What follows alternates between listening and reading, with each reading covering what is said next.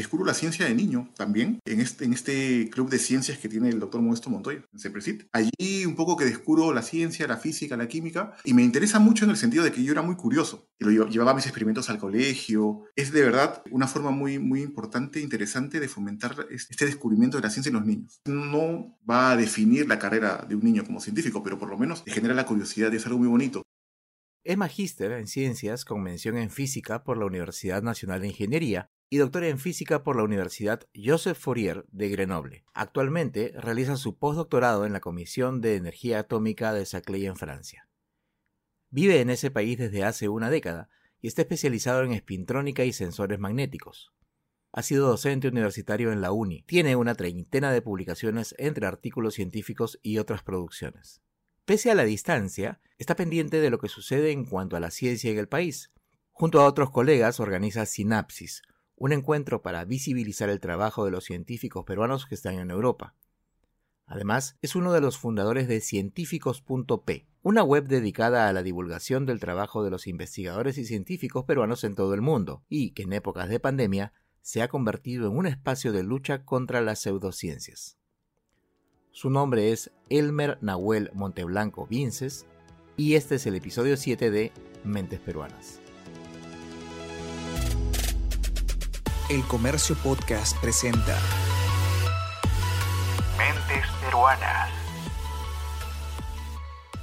¿Cómo calificas el papel de la ciencia peruana? El papel de la ciencia y de los científicos peruanos en esta pandemia ha sido eh, muy bueno desde mi punto de vista, a pesar de todas las falencias que pueden haber encontrado en el camino, a pesar de años de descuido de, diferentes gobiernos para con la ciencia, los científicos peruanos dieron un paso adelante y eh, propusieron proyectos, Muchos científicos en el extranjero aportaron también sus conocimientos para poder ayudar y encontrar soluciones a diferentes problemas, como por ejemplo la falta de ventiladores, desde pruebas rápidas, también por un lado la búsqueda de una vacuna. Hay que estar orgullosos de esos científicos y de la ciencia que están haciendo, porque en este contexto hemos notado y se ha puesto en valor lo importante que es tener toda una infraestructura de ciencia, un capital humano eh, detrás de todo esto para poder ayudarnos y salir o minimizar de, alguna forma eh, los efectos de una crisis como en este caso la pandemia. Si separamos en tres diferentes partes la ciencia en el Perú, infraestructura es una cosa, la cantidad de eh, masa crítica de investigadores que tenemos que es muy buena en el Perú,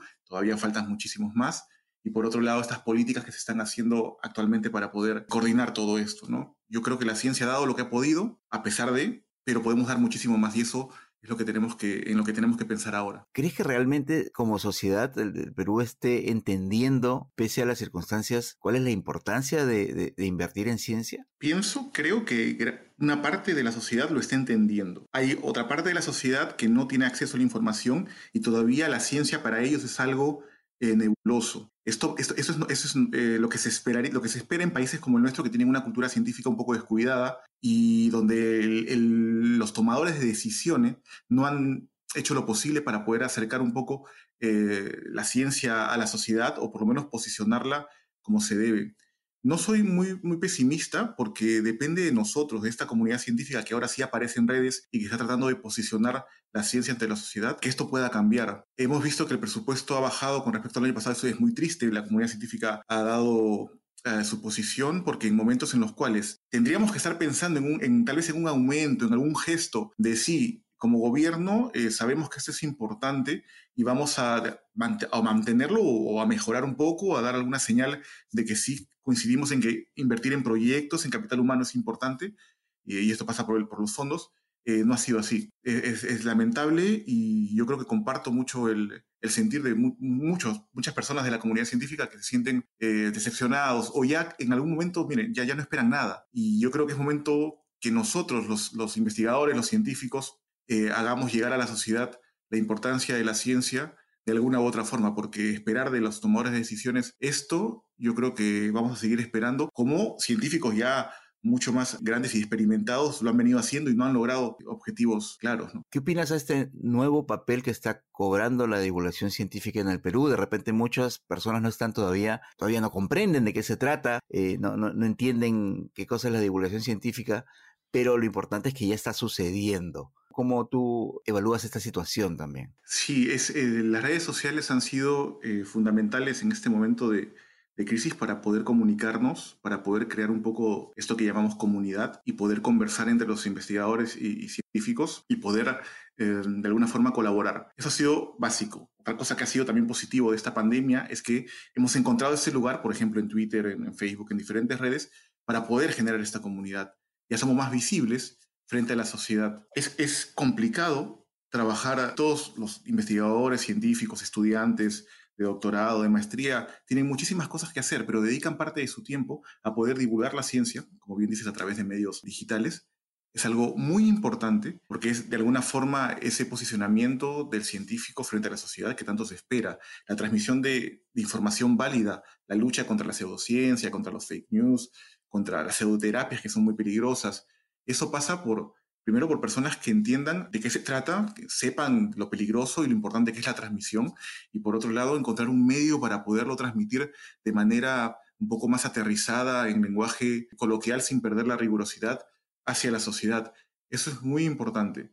Eh, en científicos.p lo venimos haciendo, como bien dices, hace, hace muchos años, pero es en este contexto en el que se toma mayor relevancia porque de alguna forma empezamos a recibir mucha comunicación de científicos en el extranjero tratando de aportarle al país, digamos, alguna técnica, algún tipo de fondo, ponerse en contacto y a disposición para poder colaborar con laboratorios. Nos dimos cuenta que estábamos totalmente desarticulados en el tema de con quién, con, a quién contactar y con quién conversar, cuáles eran los niveles de responsabilidad dentro del esquema de, la ciencia en el Perú. Entonces empezamos a aprender a la, en la marcha también. Se cometen errores, pero algo que yo rescato muchísimo es esa buena intención de los científicos en el extranjero para poder eh, decir aquí estoy y quiero colaborar. ¿En, con qué, en, qué forma? Con, cómo, ¿Cómo lo puedo hacer?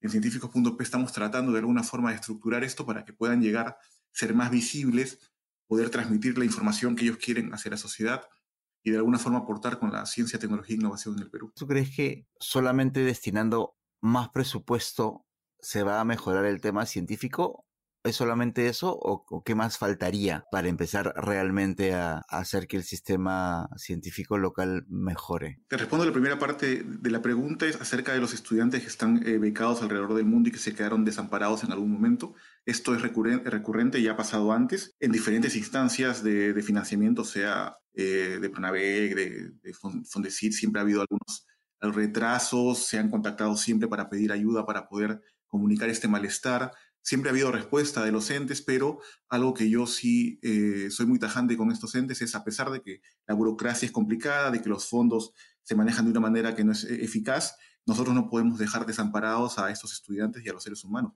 En estar en, un país al otro lado del mundo, eh, teniendo que hacer pagos, tal vez la visa se les venza por no hacer esos pagos, y es, una situación desesperante para los estudiantes. Yo he sido becado por un gobierno, pero yo sé lo que lo que es estar lejos y no tener fondos para poder pagar el trámite de una visa, por ejemplo. Entonces, eh, hay que ser muy cuidadosos con ellos porque ellos son el futuro de la ciencia. Estamos invirtiendo en ellos, ¿no? No podemos ser tan indiferentes. Bueno, al menos dar respuestas en su debido momento. Y con respecto a la segunda parte de la pregunta, no solamente es una cuestión de dinero, si bien es muy importante porque los medios generan que uno puede invertir en esos temas y cerrar brechas y eliminar algunos parámetros que generan pues, un sistema eficiente, eh, se requiere un capital humano importante. Ese capital humano importante tiene que venir de alguna forma a ser formado en el Perú o venir de alguna forma alrededor del mundo, personas que ya están formadas para poder colaborar en el, fortalecimiento de instituciones de ciencia y tecnología.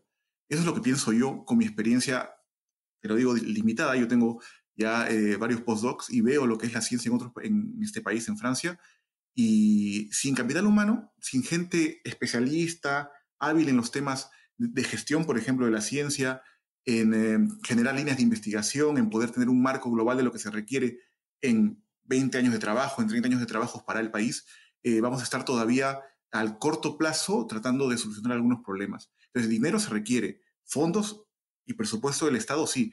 El Perú creo que es punto 12, punto 13, cuando estamos tratando de llegar a un 1%, 2%, como en otros países, estamos todavía muy lejos. Pero se requiere capital humano muy bien formado. Si fuera en el Perú sería excelente poderlos tener allá. Y la infraestructura, los medios. Y del otro lado, toda una normativa que permita que este ecosistema de ciencia pueda funcionar. Entonces son varios ejes, pero el punto inicial, que es el financiamiento y este gesto de, de los gobiernos de invertir en ciencia, es muy importante. ¿Qué cosa querías ser tú de grande? Habré querido ser bombero, como todo niño creo. Quería ser bombero y después me entró por querer ser marino. Quería tener un barco, ir a navegar, me gusta mucho la playa. Eh, quería ser marino también. Y bueno, son esas dos cosas que de niño quería hacer, sí, sí, sí, me has hecho reír. ¿Y en qué momento fue que se despertó tu interés por, por la ciencia? Ajá, es una muy buena pregunta porque yo descubro la ciencia de niño también en este, en este club de ciencias que tiene el doctor Modesto Montoya, en CEPRESIT. Allí un poco que descubro la ciencia, la física, la química y me interesa mucho en el sentido de que yo era muy curioso y lo llevaba mis experimentos al colegio. Es de verdad una forma muy, muy importante e interesante de fomentar este descubrimiento de la ciencia en los niños. Lo dejo para, como consejo. Es, es, no, es, no va a definir la carrera de un niño como científico, pero por lo menos genera la curiosidad y es algo muy bonito. Y es en, más o menos en, la, en la secundaria. Yo hacía mucho deporte porque hacía natación, nadaba, era, era un estudiante no malo, pero siempre tirando para arriba. Pero es allí donde yo digo, bueno, yo quiero ser ingeniero, voy a irme hacia las ciencias y por cuestiones del destino termino estudiando física y, me encanta. Me termino trasladando a física porque los laboratorios me, me, encantaron en la universidad y seguí para adelante. ¿En tu familia hay otros, otros científicos? ¿Tus papás están vinculados con los temas de ciencia? Yo soy la, la oveja negra de la familia. Mis dos padres son, economistas. Tengo hermanos. Eh, yo soy el mayor. Así que yo era el que tenía que dirigir, pues, más o menos eh, un perfil de qué iba a ser yo y yo termino siendo científico. E, fue complicado y uno tiene que seguir lo que a uno le gusta, ¿no? Entonces yo explicaba qué es lo que yo veía como, como ser científico. A mí me decían que yo iba a ser, obviamente, cualquier cosa menos investigador porque no se entendía eh, en los familiares qué era ser un científico, qué podía ser un científico en el Perú. En el Perú un niño dice que quiere ser científico y nadie lo va a entender. Deberían los gobiernos preocuparse en que un niño pueda decirlo y, que de verdad se le pueda cumplir el sueño de ser científico, ¿no? Pero en el Perú no, en ese momento no se podía. Entonces, a pesar de todo eso, me hice físico y bueno, terminé trabajando en, laboratorios de investigación como lo había planificado en su momento, con mucha suerte y con la ayuda de personas increíbles en el camino. ¿Cuál es el mejor consejo que ellos te han dado y que tú hasta ahora tienes presente? Yo recuerdo eh, estar estudiando para ingresar a la universidad, a la uni, y que mi padre venga y me pegue una, un texto, no recuerdo quién lo ha escrito, pero sé que era del, del médico Bernard, el que hizo el primer trasplante de, corazón, que se lo repetía y era que todo está en el estado mental y que uno tiene que siempre pensar en positivo para poder lograr las cosas. En que hay muchas, muchas eh, carreras que se han perdido antes de haber comenzado porque uno piensa que no las va a poder lograr, que no va a poder ganarlas. Eso se me quedó siempre y, lo recuerdo hasta ahora. El siempre pensar que uno va a poder lograr las cosas que se propone. Ahora, mencionabas que tú en el colegio eras un alumno de regular hacia arriba. ¿Cuáles eran los cursos que más te gustaban y cuáles los que no? Ah, caracoles. Mira, yo, a mí me fue muy bien en filosofía, me fue muy bien en geografía y, en literatura también me, me, gustaba. Me gustaban esos, esos, cursos, pero ahí le seguía la física y la matemática. No es que fuera malo, pero, pero no era tampoco que ay, me encantaba la matemática y la, y la física, no. Pero los que más me gustaban era geografía, tal vez por los viajes, literatura, historia en su momento. Los que sí no me gustaban, y esto siempre lo voy a decir, era, por ejemplo, el, curso de, religión, que era, lo, encontraba muy aburrido. No, no, no, pero era, mi colegio era un colegio religioso. Lo encontraba un poco aburrido y mucho tenían que ver los profesores también, ¿ah? pero en realidad era, no tenía un curso desagradable totalmente. ¿Y hay algún momento en particular que haya marcado tu vida en lo personal? Mira, en diferentes etapas, ¿ah? pero yo te digo, el doctorado para mí es un momento en el cual uno decide si continúa este negocio no continúa en este negocio. A mí el doctorado, estando lejos, queriendo terminar el doctorado para ya poder regresar al Perú, a ver a mi familia, estar con mi esposa, uno dice, ok, tengo que acabar con esto y tengo algunas dificultades por el, tema del asesor, de terminar el manuscrito. Entonces hay momentos en los que uno se define y ese momento, por ejemplo, fue, me marcó, me marcó porque dije, sí, yo continúo en este negocio porque me gusta, soy bueno en esto, yo quiero continuar y vamos para adelante. ¿no? Eso, eh, ahí me marcó eh, en la parte ya de, de, no de investigador porque me falta todavía para ser investigador, digámoslo así, pero en, en el tema de seguir en la academia y no decidir cambiar un poco el rumbo. Ahora mencionabas que tú has practicado natación. ¿Qué otros tipos de hobby tienes? Supongo que la natación, bueno, además de la natación, no sé si te gustará algún otro deporte. ¿De qué manera te, te distraes? Eh, natación, mira, yo espero siempre, ahorita no puedo, porque estoy con esto de la... Estamos todos con esto de que no podemos estar en reuniones ni salir a hacer deporte todos juntos, pero siempre espero el momento en encontrar una piscina para poder ir a nadar. Eso es algo que lo tengo desde chico y me encanta. Fútbol, como todos, uno llega a un laboratorio y eh, lo primero que te preguntan es si es que eh, como vienes de América del Sur, se juega fútbol. Pero yo juego de defensa al comienzo y después ya comienzo a subir cuando ya caliente, ya, gano confianza, ¿no? Pero sí, el fútbol me gusta mucho también. A mí me gusta mucho eh, salir a tomar café con mi esposa y conversar. No hago hobbies ahorita, yo me dedico mucho, gran parte de mi tiempo a, a científicos.p, a estar un poco pendiente de, la situación en el Perú, de poder ver cómo poder generar nexos con, con los científicos, ver iniciativas nuevas. Es un hobby, un hobby o una responsabilidad, no le diría hobby porque es algo que, que, lo tengo siempre presente y dedico gran parte de, mi, de, mis días en eso, de mi tiempo en eso. ¿Y qué actividad te gusta realizar solo? Ah, obviamente leer. Ver videos en YouTube me, me, relaja. Ver algunos monólogos españoles de, que hablan de tontería y media me relaja después de, de un día pues, de, 12 horas de trabajo. Eh, me gusta caminar, me gusta también salir a caminar y, y conocer, viajar.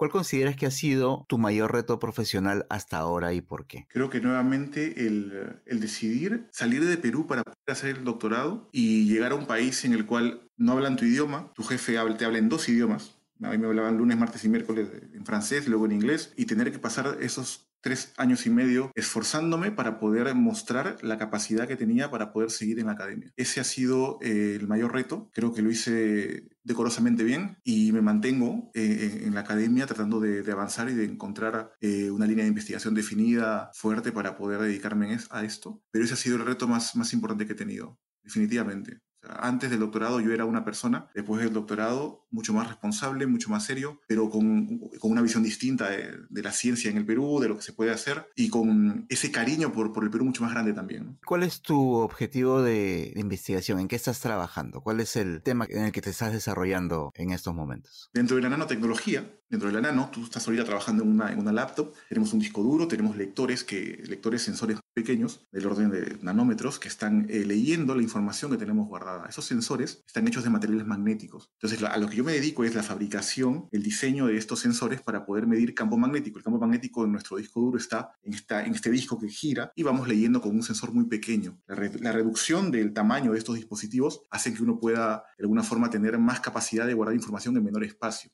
Eso, por un lado. Yo trabajo en spintrónica, que es un área de, la, física, que desarrolla dispositivos que tienen en cuenta una propiedad del electrón que es el spin. Esto otra vez no lo, no lo entienda mucha gente, pero es una propiedad muy especial que se usa actualmente para poder generar dispositivos. Mi tema actual es el siguiente. Generar estos dispositivos sensores muy pequeños que puedan medir campo magnético generado por diferentes fuentes. Pero en mi caso es campo magnético generado por el corazón, por el paso de corrientes en el cerebro y poder tener mapeos de estas corrientes indirectamente porque generan un campo magnético del cuerpo humano.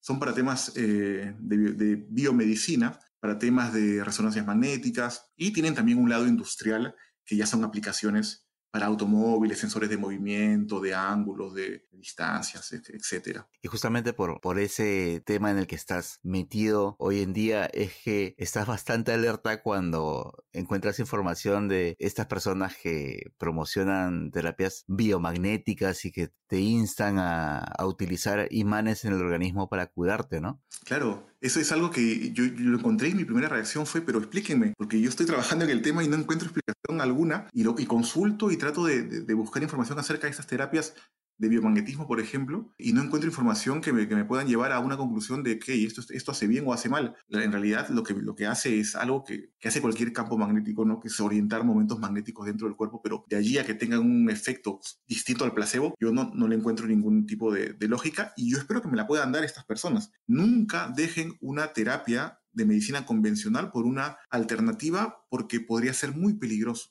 ¿Cuál ha sido el pasaje de tu vida profesional que ha sido más complicado o más difícil? Una situación un poco complicada, digámoslo así. No malo, porque eh, he estado muy tranquilo, trabajando mucho y, bien, pero por ejemplo, y esto les puede pasar a cualquier, a muchos de los estudiantes ya, a muchos de los postdocs. Yo trabajé en un proyecto en donde mi laboratorio era el laboratorio partner del proyecto principal. Entonces mi laboratorio no dirigía el proyecto, éramos esta entidad asociada, ¿no? Con equipos y todo. Yo era el postdoc que tenía que sacar adelante una parte experimental. Entonces eh, terminamos, encontré lo que tenía que encontrar, una cosa muy, muy chévere. Recuerdo mucho que mi jefe se subió al, escritorio cuando le mostré lo que había encontrado, muy satisfechos por, por el trabajo realizado. Y cuando se tiene que escribir el paper, eh, por cuestiones del el proyecto, yo paso a ser segundo autor y no primer autor, porque el primer autor era un, una estudiante de, muy buena también, obviamente, que hacía simulaciones numéricas, y por cuestiones del proyecto eh, teníamos que relegarnos al segundo lugar, que algo que oh, fastidia un poco, pero te enseña un poco, ¿no? De la falta de experiencia, por, así decirlo, ¿no? Debí yo plantear un paper experimental solamente para poder decir acá yo soy el primer autor. Pero son esas cosas que te enseñan y que se aprenden en el tiempo. Y les va a pasar a muchísimas personas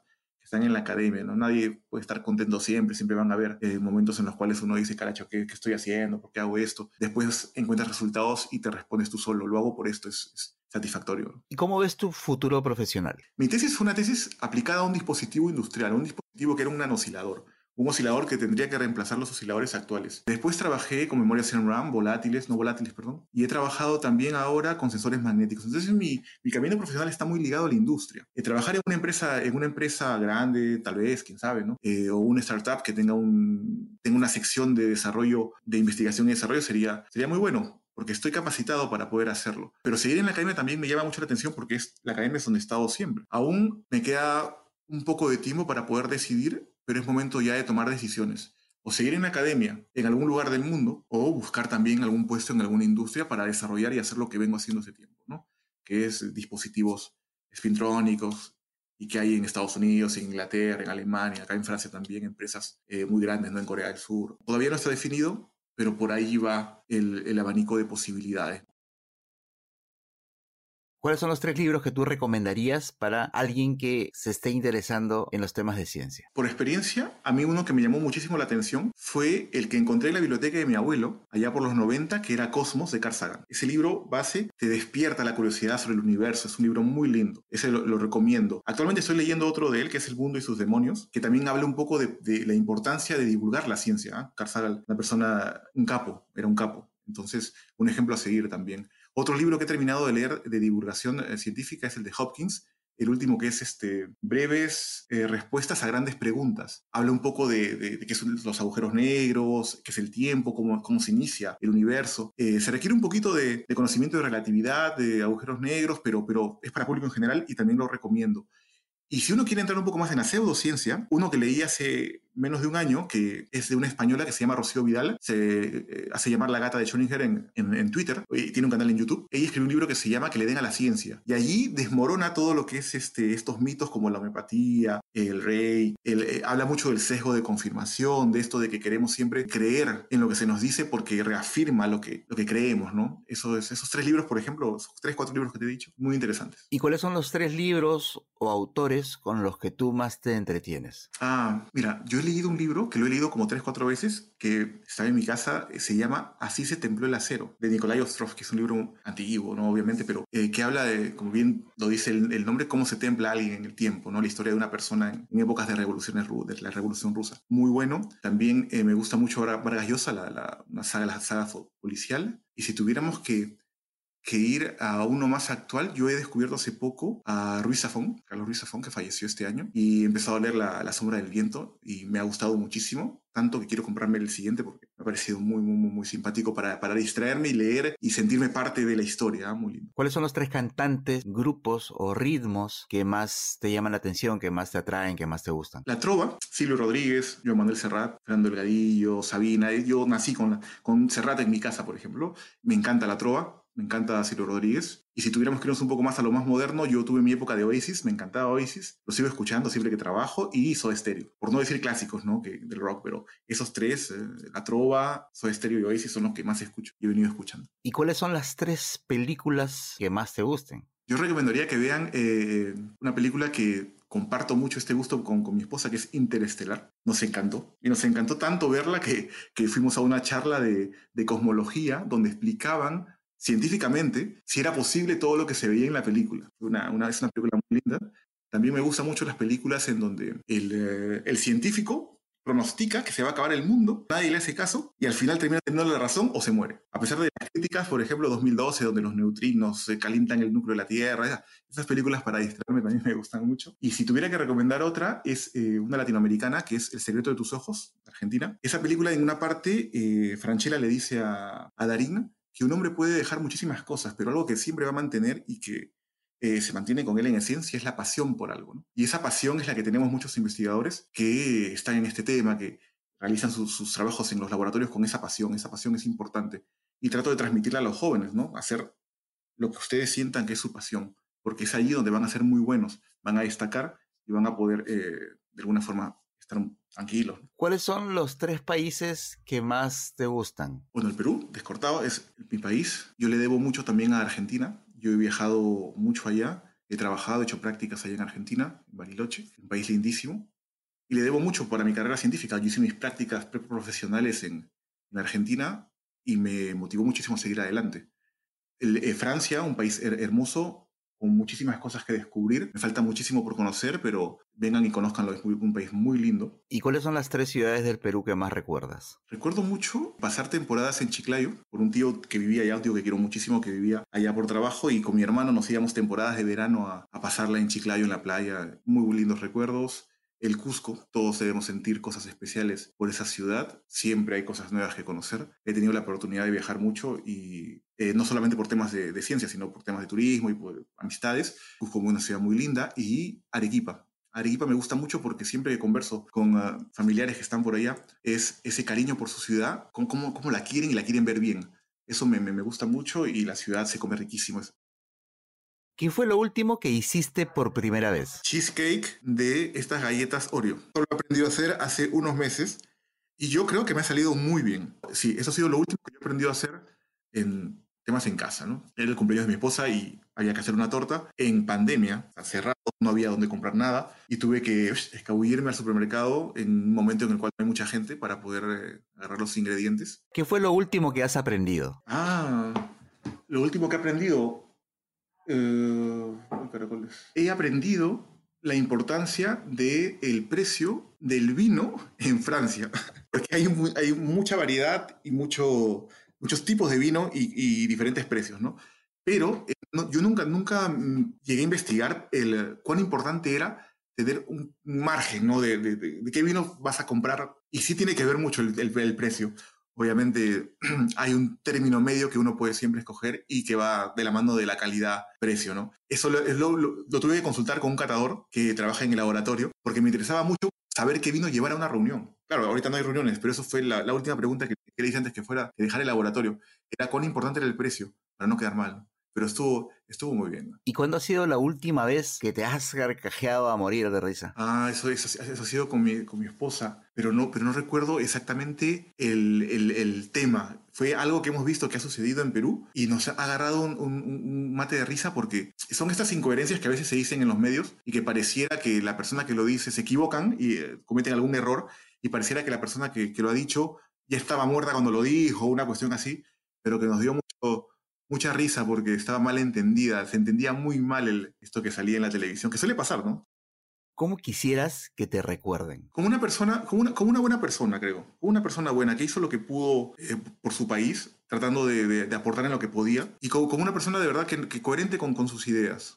Yo creo que, que, que, sería lo... Me sentiría muy tranquilo si, si me recuerdan así de verdad, una, persona buena, ¿no? Que, no se andaba con cosas, que no andaba siendo deshonesto, que, andaba diciendo las cosas de frente y como le parecían que eran, que eran las correctas, aunque algunas veces estuviera equivocado, pero que no le, no le hizo mal a nadie. Este fue el séptimo episodio de Mentes Peruanas, una serie de podcasts producidas por el Diario del Comercio para conocer más a fondo a las figuras representativas de la escena científica nacional. Mi nombre es Bruno Ortiz, gracias por escucharnos. Esto fue Mentes Peruanas.